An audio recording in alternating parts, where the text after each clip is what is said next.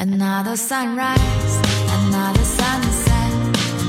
Soon it'll all be yesterday.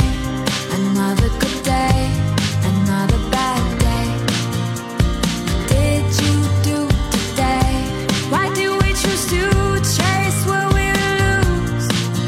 What you want isn't what you have. What you have may not be. You're ours to keep. 好，随口说美国 啊，那这期话题呢，聊一下这个歧视的这个话题啊。当然，引发这个话题也还是由于我的听友群里面的一些讨论嘛。就先是有人这个贴了一个关于在美国这边说一个华裔啊，因为讲这个中文被身边的一个白人给打了啊，这么一个事情。那么当然引发的讨论就是，是不是说华裔现在在国外还是会被歧视呢？呃，其实我看了一下那篇文章哈，嗯，其实那个白人是精神病患者啊，这个文章里面写的很清楚，就他那天的情绪失控，前几天他就情绪失控，就打了别人了，然后那那天呢，等于是又发作了啊，他他说是因为这个华裔嘛，说了说中文。他听不懂，然后呢，情绪暴躁。那其实那天他就是到了发病的时候嘛。这个无论旁边是说哪一国语言，他可能都会情绪暴躁。所以说这个事情不足以来说有没有歧视哈，那这是完全不足以的。但是呢，会引发这个讨论啊，并不是说这个事情，就是可能大家也会特别关心这个，就是华裔在国外会不会受歧视。然后但凡有一些这些好像。呃，这个针对华人的不公平的这种事件，在国内呢，就特别会引发这种担心。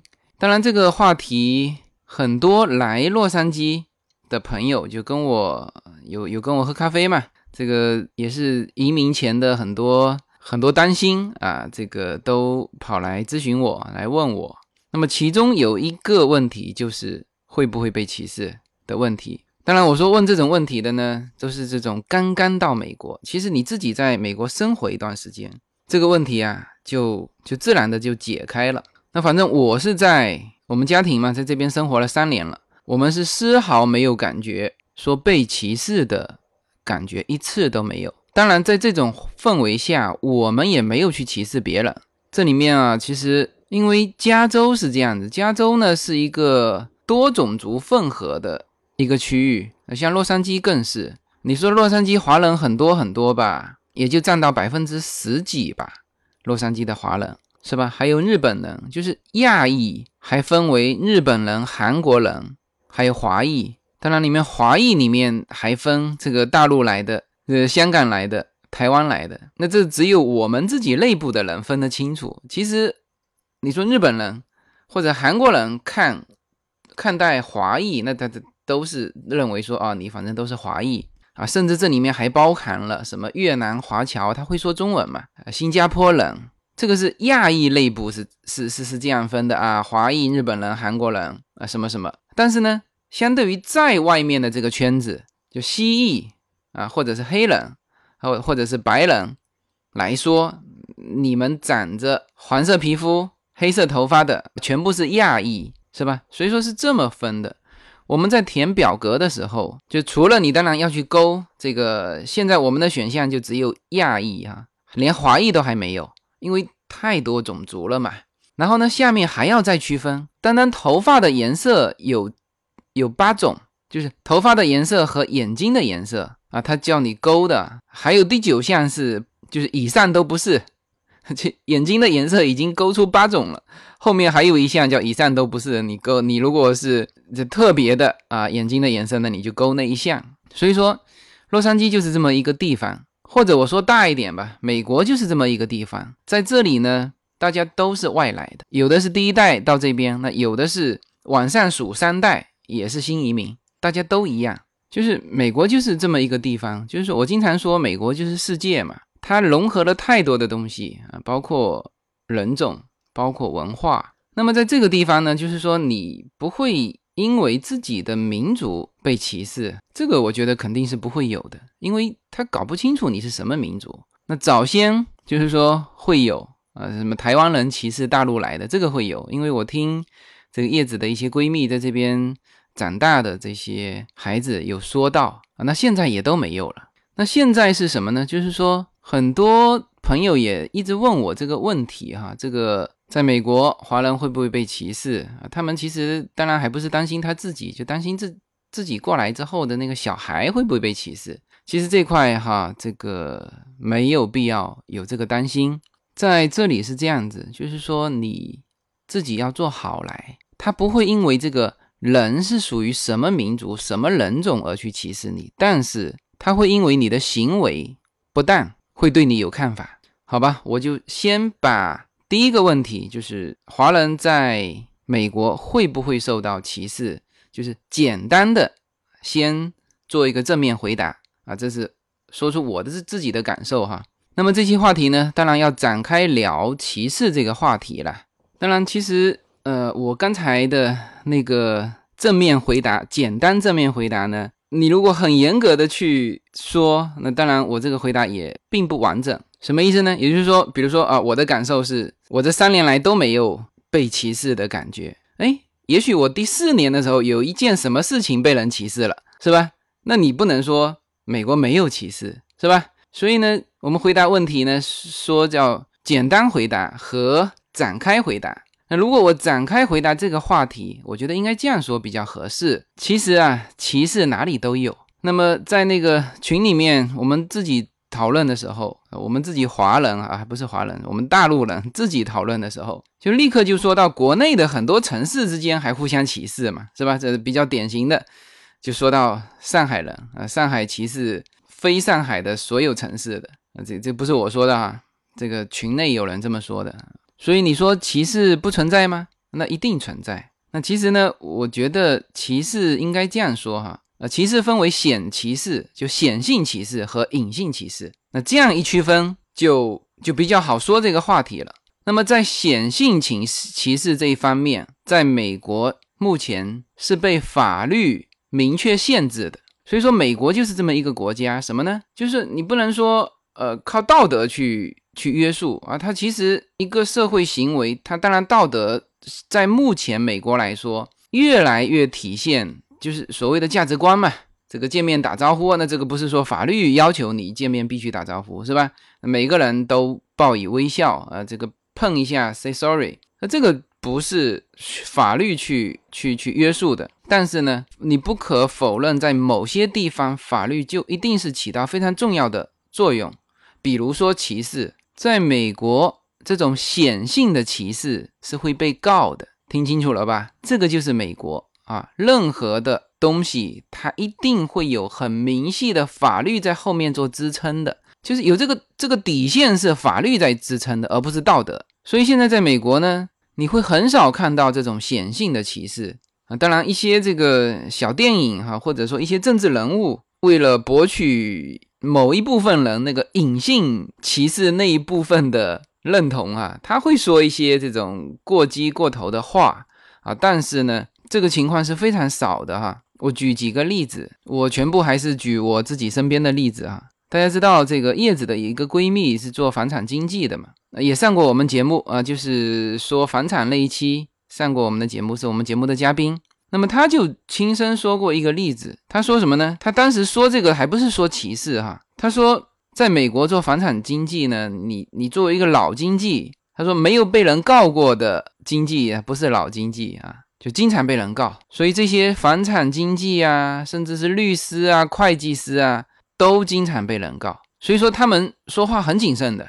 有的时候你感觉他说话就说一半，那另外一半不是他不懂，他是怕说了会由于什么什么种种原因被告啊。在美国，他叫律师盛行，就是这样的，他什么事情都能告。然后你万一打官司打输了，你还赖不了这个账，他执行的非常到位的。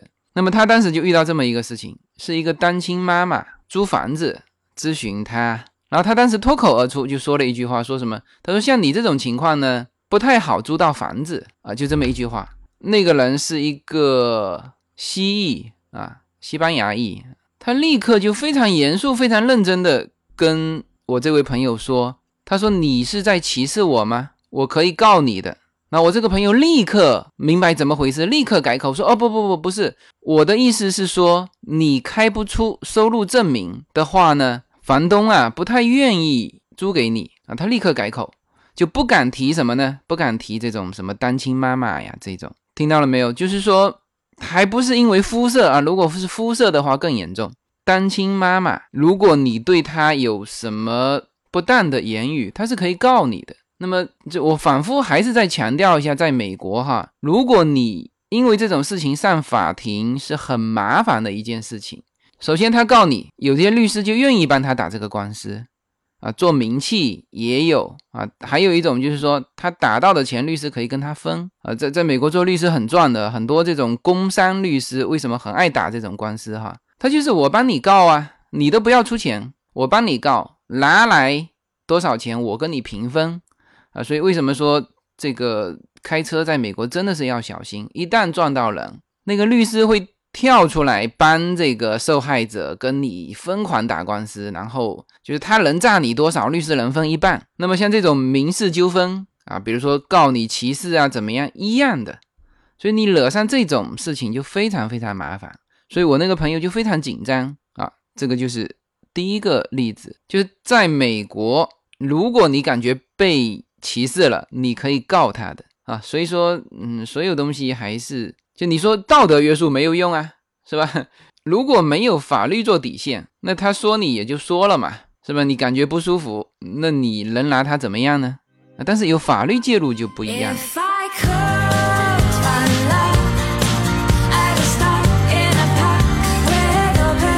大家好，我的随口说美国移民专辑已经上线。大家可以出门左拐，在我名字下你会发现一张新的专辑，那一张就是我随口说美国的移民专辑，欢迎大家点击收听，谢谢。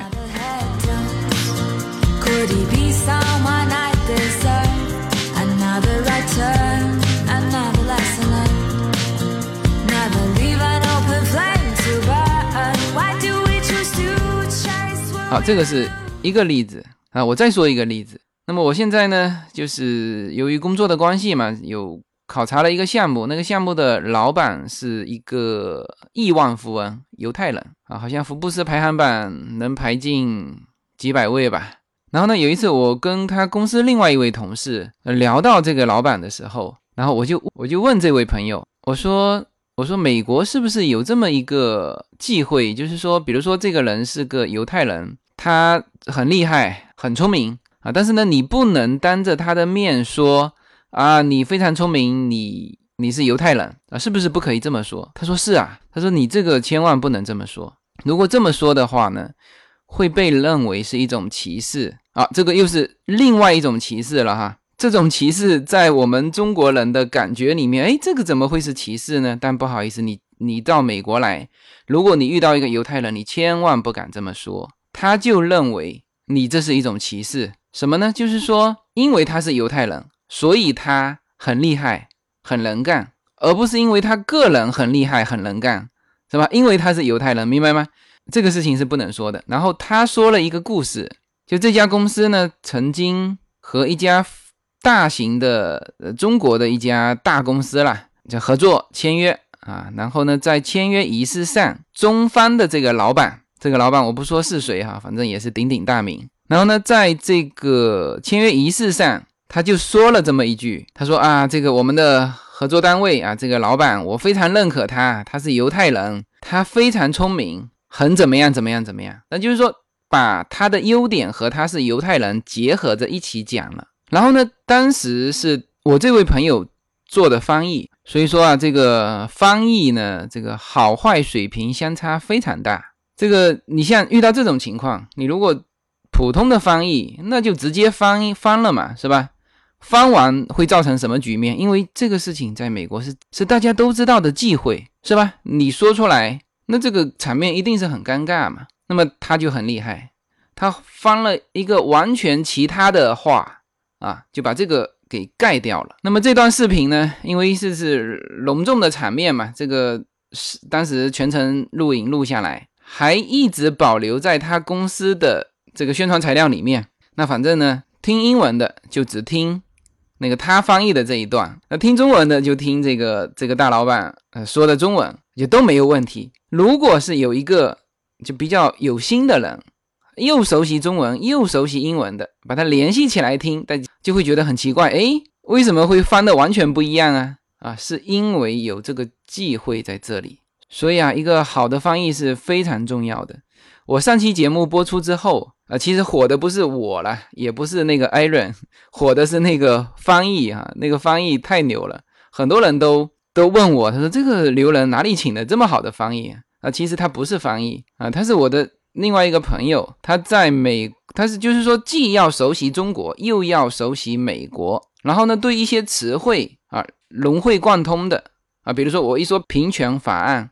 那他立刻就可以跟艾伦去解释什么什么什么什么，非常快的速度解释下来。所以说，其实中美之间非常缺这种人，就既懂美国又懂中国，能够自由的交往于这二者之间的啊，这种人其实是非常非常缺的啊。那么这个是第二个事情，也就这个的歧视又和上一个歧视又是不一样的啊。然后呢，那个犹太老板，呃，我跟他。接触过程当中呢，他也说了一个段子，也是跟歧视有关的。什么呢？就是你看哈，这个他担心别人说他犹太人怎么样怎么样，那他呢也开黑人的玩笑。什么呢？就是因为在美国呢，说黑人如果说他 black 就已经不是太礼貌啊，就是但是正常这可以说。还有一个就是直接骂人的话，就骂黑人的话，那个谐音啊，很像中文的那个。那个应该应该是这么发音的。然后呢，这个犹太老板到中国的时候，发现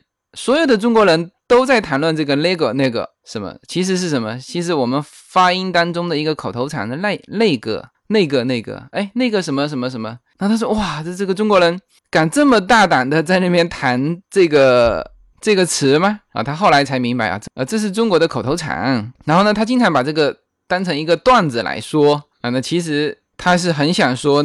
那个词嘛，是吧？所以说呢，在美国，你说歧视不存在吗？啊，一定存在。但是呢，它会有什么呢？一个有法律作为保障嘛。那么有了这个底线作为保障之后，那整个社会对于这个显性的歧视，它不敢显示出来。但是呢，隐性的歧视全部都在，不能说没有啊啊，种族之间的啊。还有身份之间的，比如说单亲妈妈啊，还有一些人家很忌讳的一些东西，都构成这种这种不能说的这种禁忌啊。歧视就是在美国就是不能说的。好，然后我再说一下，这就是我自己的例子吧。就是说我刚才有说到，作为一个华人，在美国有没有受到歧视呢？我说没有，一次都没有。大家听清楚哈。我说的是，作为一个华人，由于我的这个肤色，在美国我是从来没有感觉到被歧视的。但是我会因为自己的行为被人歧视，有，比如说什么呢？啊，当然只有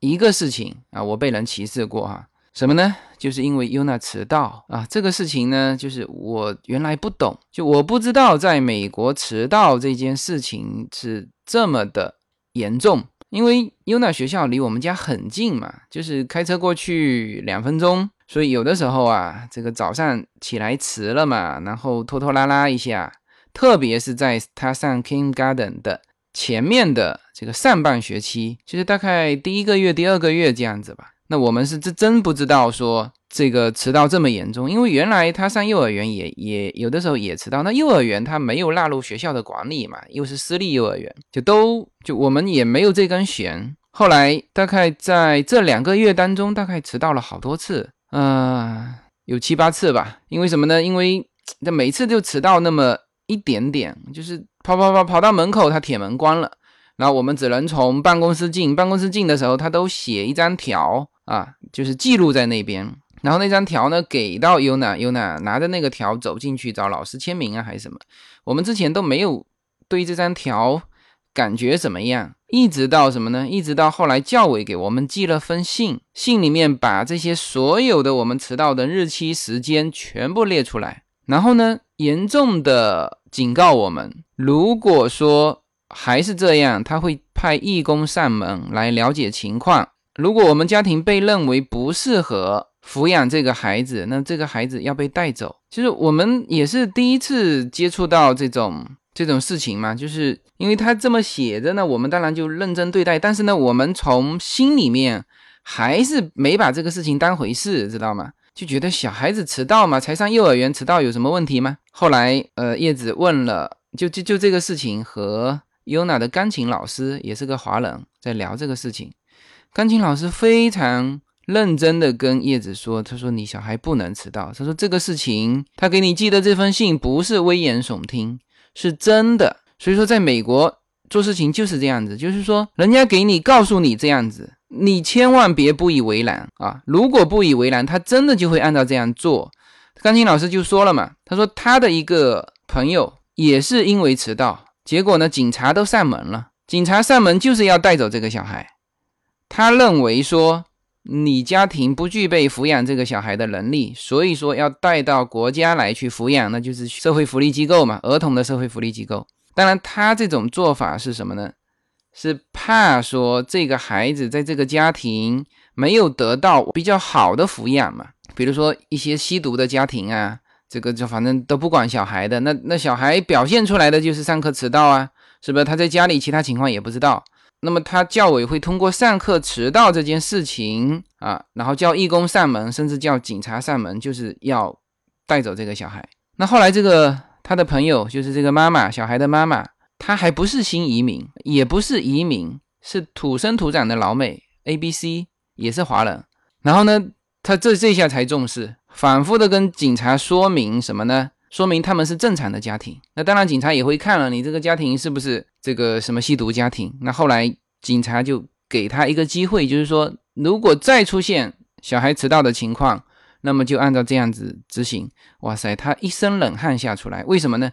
一旦这个小孩被带走，他他可以通过法律程序把这个小孩领回来，但是非常麻烦，就旷日持久，你这个小孩要好久见不到。明白了吗？在美国就是这个样子，所以说大家千万对于美国的一些法令要知道啊，一旦出了事情，没有人能够帮你，帮不到你。然后呢，这个钢琴老师跟我们说完啊，我们才引以为戒啊。这个所以说，就我先说这个事情的严重性哈，就是我我的这个行为是很严重的，在美国社会来说。然后呢，再说到被歧视。什么呢？我们特别是第一一第一个月、第二个月的时候，哈，就是进去去拿那个条的时候，当然里面学校里面有两个人，一个年轻的还好啊，每次都笑嘻嘻的啊，这个签完条放在那边。后面那个大概是五十岁左右的一个啊白人老师，那就是非常的不客气，那个脸色直接就是摆给我看的。然后我那个时候心里还感觉说被歧视了嘛，那这个这个摆在脸上的肯定是被歧视了嘛。那我那时候还感觉说，哎，这人怎么这样啊？哦，那后来听完这个事情的严重性，我就知道了，因为我的行为我被歧视了，所以说我不能说美国没有歧视，但是他会因为你的行为歧视你，而不是因为你的肤色。这句话。留给所有的新移民以及希望到美国来旅行的人哈，你你千万记住哈，一旦比如说身边的白人对你怎么样怎么样，你记住他不是因为你那张脸，而是因为你现在正在做的事情。没有什么能够阻挡的向往。人生是一趟旅途，精彩的是沿途的风景。大家好，我是无限自由，非常高兴能够通过随口说美国这个节目来认识大家。我每周都会在洛杉矶为大家录制一期随口说美国。现在大家除了可以听到我的音频节目之外呢，还可以登录我的微信公众号，我公众号的名称是 L 一二零一零零一一五无限空间。这是一个新移民家庭分享美国生活的点点滴滴的一个个人空间。同时，为了更好的与大家互动，我还开通了与随口说美国同名的新浪微博。移动互联网的神奇之处呢，就是可以把同类的人拉得很近，天涯若比邻，世界地球村。让我们享受这个自由连接的世界吧。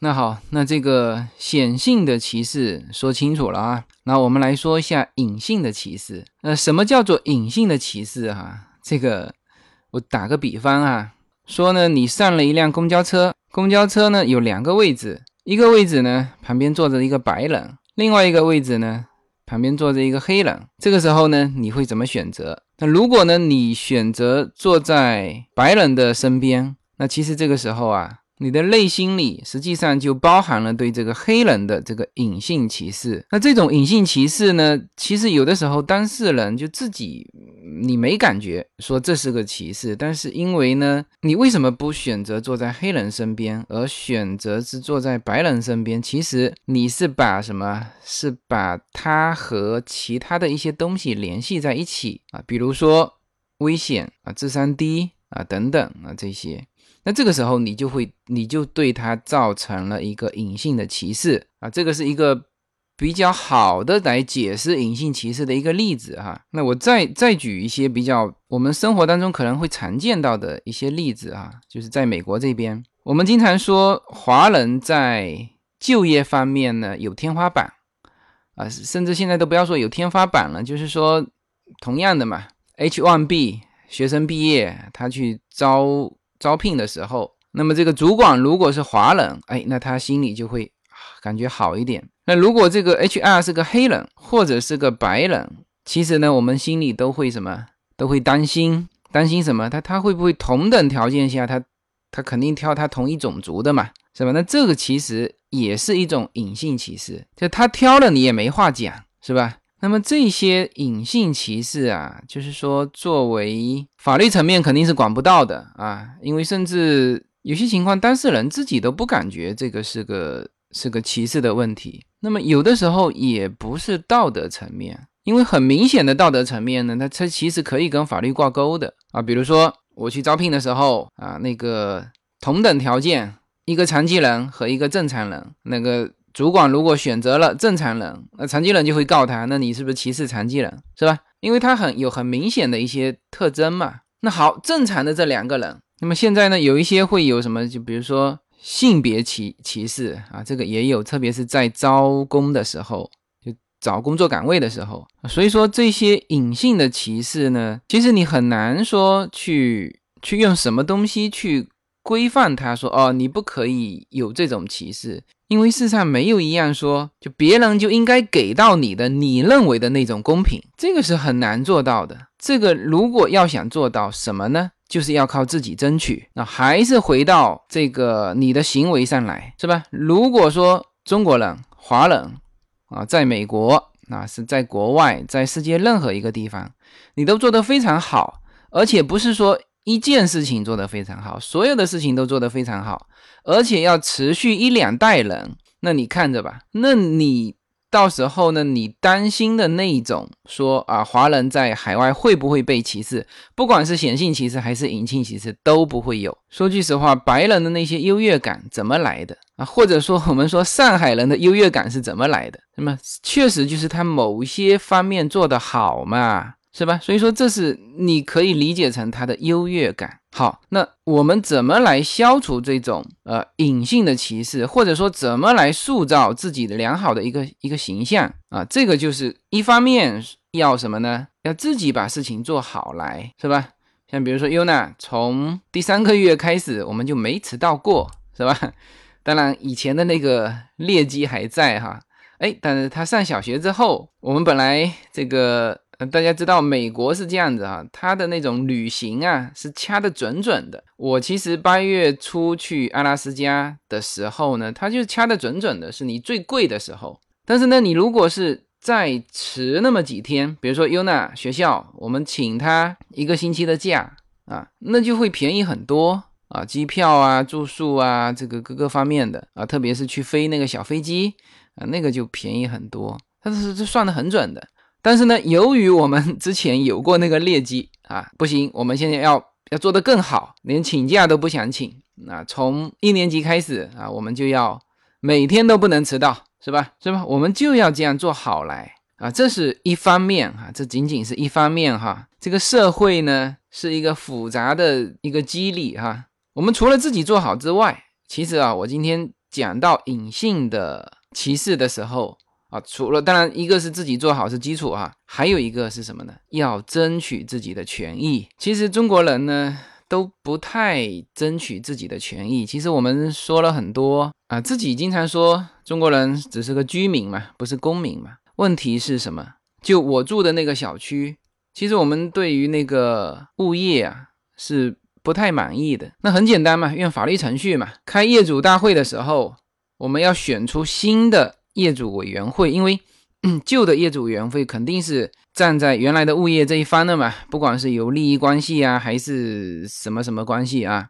但是呢，我们从法律上就要怎么做哈？第一，我们要投票选举出能够代表自己利益的业主委员会，然后干嘛呢？然后就投票换掉物业呀。是吧？物业只是我们选来什么替我们服务的。如果他做的不好，我们可以引进这个新的物业嘛，这个竞争上岗嘛，是吧？不好就可以换嘛。但是呢，我们那个小区最后还是没有人什么去行使自己的权利，什么呢？他不去投票嘛？大家都贴在下面开业主委员会，是吧？你就是不去投票，然后呢，这边又在这边私下讨论说，哎呀，这个物业不行啊，你看换一根。电梯里面的扶手放了两千块钱，那你这个只能认啊，人家是法律程序上台的物业呀，是吧？该你行使权利的时候，就是因为他时间也公布了嘛，地点也公布了嘛，啊，你自己没去投票，是吧？这个事情我也跟我妈说过嘛，我说，哎，我说你对他这么不满意，你干嘛不去投票呢？是吧？我妈说：“这个，哎呀，算了，这个都是邻居嘛，因为原来的业主委员会那些也都是邻居嘛。这个，这有的时候走活动活动，那么带小孩在下面玩，然后这个在对面跳操，就都还认识。他是说算了，那这怪不了别人啊，人家是法律程序上台的呀，是吧？所以说，我们中国人在行使自己权利的时候啊，真的是都别怪别人，就是自己没去行使。那么在美国也是一样的。”像我们这个 Temple City 这个社区啊，这个社区华人占的很多的啦，应该是过半吧。然后呢，这个中国新年的时候，有一年啊，这个做的很好，什么呢？就是做那种集市，就游园活动啊，卖一些这种跟中国有关的小东西呀，就是在在 Temple City 的一个地方有有这种活动嘛。那这种活动市政府是贴钱的。啊，这属于叫做呃城市活动嘛？那中国人也很开心啊，带小孩去玩啊什么的。但是呢，到了第二年的时候，广告都做出去了，结果被取消了。为什么？是因为当时投票的时候，华人这些人都没到场，他们养成的习惯就是，反正别人做出来了，我去玩一玩。那叫我去投票，我这个又忙啊，又工作啊，又没时间，又带小孩啊，就没去投票。结果投票的全是什么呢？全是一堆白人的老头老太太，他们都去投票，他们不管什么事情都去投票。那他们觉得你搞这个东西，我又不愿意去，是吧？跟我又没什么关系。你中国的新年，那钱是大家一起出的呀。然后他们就投票，把这个活动给取消了。这个就是你华人在美国没有去用好自己的权利造成的，你的影响力就下降了嘛。你比如说，你这个 Temple City 华人区有这么一个华人的活动，你的影响力当然就上升了了，是不是？有这个活动，大家互相之间也会认识，哎，慢慢慢慢再聚拢起来。你都活动都没有，那就各做各的。还有啊，比如说这个我们 Temple City 有这个叫 PTA 什么呢？叫学生的家长协会。那这个组织是干嘛的啊？这个组织，呃，这个。其中有一个很重要的权利是什么呢？就使用捐款。因为呃，在美国是这样子，这个很多人喜欢捐款。那我今天还在我的会计师这边了解，就什么东西是可以抵扣的嘛？他的捐款是可以抵扣的。美国呢，就是你如果全部都抵扣完的那个收入收税还是蛮重的。但是呢，抵扣你可以做得很好，这个回头我具体的展开去聊哈。所以说，在美国这一边的能够吸收的捐款还是很多的。像这种家长协会，那主要的作用就是管理这个捐款，使用这个捐款，因为是家长捐款嘛。那学校是公立学校，不可以什么呢？不可以把这个钱直接捐给学校，因为收支两条线嘛。学校一定是教委拨款拨下来的。然后呢，这个城市就成立了这个家长协会。那其中最重要的就是怎么使用这个捐款。然后啊，家长协会里面的主席一直啊，还有这些重要的委员，始终都是白人。我去参加过一次嘛，呃，我之前有还有说过，这个去参加的时候，我还担心我的英文会不会有什么东西听不懂。那人家 Temple City 真是有钱，什么呢？每个人进去发一个那个耳机。然后呢，这个后面就有一个人在实时翻译，搞得和联合国开会似的。然后呢，我看到的所有的这个负责人全部是白人，而且都是白人老太太、老头，他们很热心做这些事情。那么这个也是家长选的嘛？我们当时那个 Yuna 有一个同学的妈妈，她本身是在图书馆做管理员嘛，那她也去选里面的委员。那我们肯定华人全部把票投给她呀。那关键是也要有人出来说，哎，你们选我吧，是吧？他也挺麻烦的，他每一个家长站在门口给华人的家长发那个自己的介绍，然后呢说你们选我啊，就是有点拉竞选这种嘛。但也要有这种人啊，如果没有这种人，说白了，我我们连投票都不会去投票，全是白人啊，我们谁都不认识，怎么投票，是吧？哎，一看一见有这个华人。然后呢，他还跟我们认识，还过来拉票，那我们肯定把票票投给他嘛。那么他就是说了，他是说啊，其实华人学生是够多在 Temple City，但是呢，那个委员会里面全是白人，就是还是有大量的华人不投票啊，就是根本不关心这些事情。那你没办法呀，那个是票选出来的权力机构，那当然他。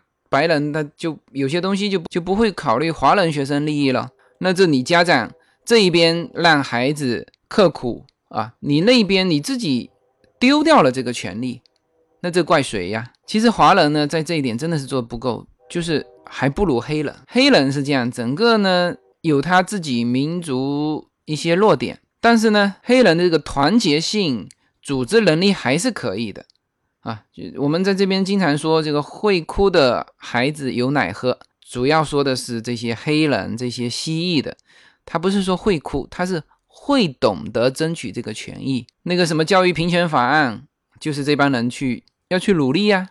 所以说在这一点上，我觉得这几年哈会好很多，慢慢的华人的一些政治人物开始起来，这些。在美国，所有东西都是拔于韩武啊，很多的像奥巴马就是从社工开始做起的啊，很多的领导人都是从什么，像这个 PTA 这种家长委员会，都是从这种锻炼锻炼锻炼，然后呃去竞选市里面的什么工作，然后到州里面的去竞选什么职务，然后再到联邦上面，都是这样一路一路走上来的。其实现在在至少说在加州吧，华人的这个人数是够的啊。但是以前确实是因为什么呢？都困在工作里面，什么低头工作了。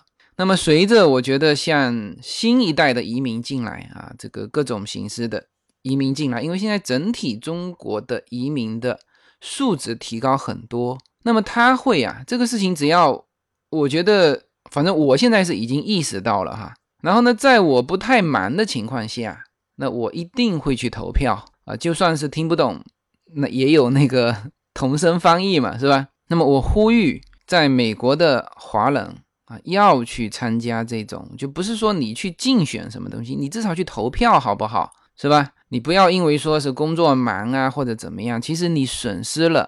更大块的那些东西，你这边逼着孩子去用功努力，那边把孩子应该有的权益给丢掉，是吧？这是没有这个意思。但我觉得现在情况慢慢的就会好很多了。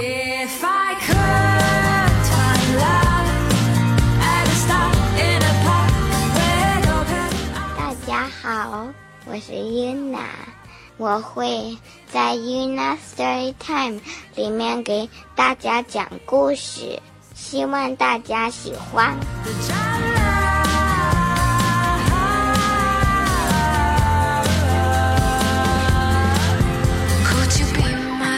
好吧，这个算是比较完整的把歧视这个话题给深入的说了一下，然后呢。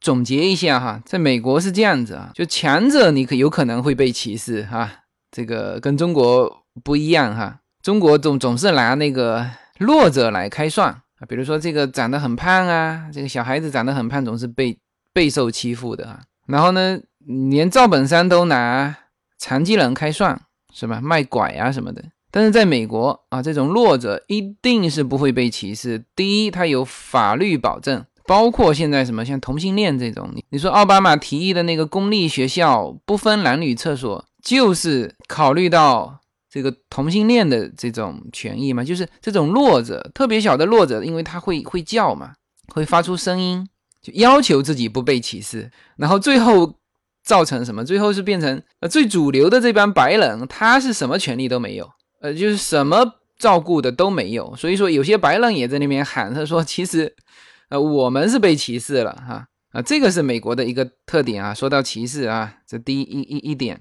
第二呢，美国是这样子，就是说先天性的东西啊，你不能歧视人家。比如说你是残疾人，你是先天的，我没办法啊。你是黑人，那是我肤色，我生下来就是这个样子，是吧？啊，甚至同性恋。是吧？我生下来我就不喜欢异性啊，我喜欢同性啊。所有的先天性的东西，在目前北美国哈是不会被歧视的。OK，这个这句话再次回答那个那个说是不是因为你是华人所以被歧视哈？不会哈。但是呢，后天的东西，如果你言行不当，是会被歧视的。比如说你上课迟到，是吧？这是你后天的，你经过努力可以改的。你现在行为不当。你会被人歧视，你去不排队也会被人家歧视啊！你乱丢东西会被人家歧视，你在公众场合说话特别大声吵到别人也会被被别人歧视。当然，我说这个歧视可能太重了，但是反正就是别人会对你有意见。那这两条是我对于一个显性歧视的一个在美国的这种这种状态的描述，什么呢？就是一个是强者。被歧视，弱者不会被歧歧视，先天的不被歧视，后天的被歧视。OK，这个是美国社会表现出来的显性歧视。然后呢，隐性歧视，这个是你无法避免的，所有的东西都不可以对隐性歧视去限制它。那你为了自己不被隐性歧视，你做到两点：第一，自己努力；第二，自己要去争取一些权益。好吧，这个这期把歧视这个话题。OK，完整的聊一聊。如果大家觉得我说的有道理欢迎继续给我打赏。然后呢觉得这个专辑不错帮忙推广。Ok 谢谢大家。Could you be